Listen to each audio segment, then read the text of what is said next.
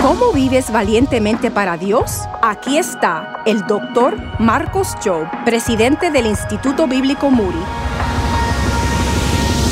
La palabra de Dios nos dice, si oís hoy su voz, no endurezcáis vuestros corazones como en la provocación. Hebreos capítulo 3 versículo 15. Si oyes hoy su voz, no endurezcas su corazón. ¿Sabes lo que he aprendido a través de los años? Que a veces oímos su voz, pero nos cuesta obedecer la voz de Dios. Nuestro corazón lentamente se endurece hasta que llega el día que no podemos oír su voz claramente. Y la pregunta es, ¿le has obedecido? Obedece hoy la voz que has oído claramente. Obtén más información en pasosaudaces.org.